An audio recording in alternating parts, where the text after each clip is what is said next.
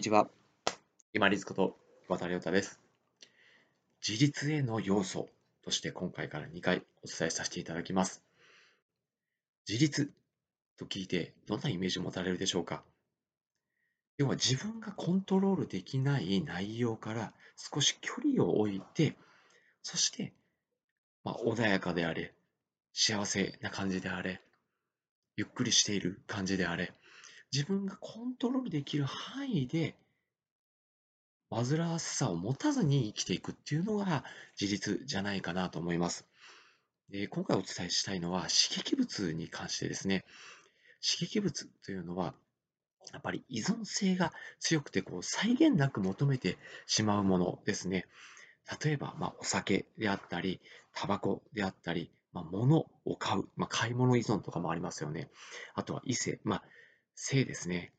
こういったものについては、望もうと思うといくらでも望めてしまうんです。けれども、それが結局自分を破綻に追い込んでしまう。もしくは、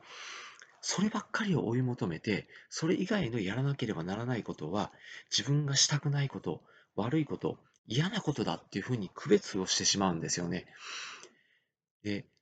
この刺激物に関してはですね、やっぱり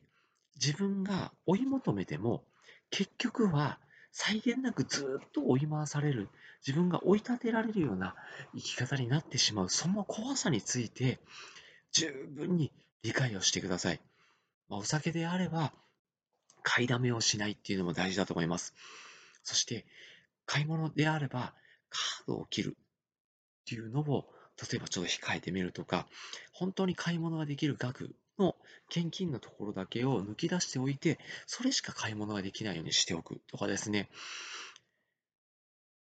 タバコにおいてもそうですね。これも買いだめせずに、1日数、本数を決めておくとかですね。どうしてもこの刺激物に関しては、再現がなくなってしまいます。そこを十分に理解して、その怖さを肝に銘じながら、適度に楽しむようにしてください。できればですね、タバコであるとしますよね。で、まあ、1時間から1時間半に1本吸うところを徐々に伸ばしていきましょう。そして、慣れてきたら、例えば2、3時間に1本とか、午前中に1本、そして午後1本で夕方、そして寝る前に1本、まあ、1日4本ぐらいとか、そして徐々にまた3本ずつにしていくとかですね、徐々に、徐々に減らしていくと、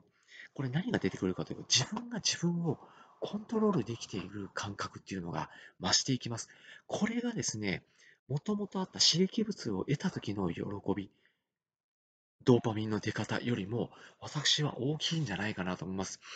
刺激物に対して自分が抑制できている、コントロールできているこの喜びとか充実感、こちらを重視しながら生きていくようにしましょう。そうすると、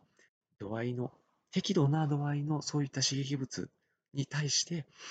ちょっとほっとできるような、楽しみを持てるような距離感を置いた生き方をできるようになると思います。本日もご清聴いただきましてありがとうございました。皆様にとって一日良い日となりますように。これにて失礼いたします。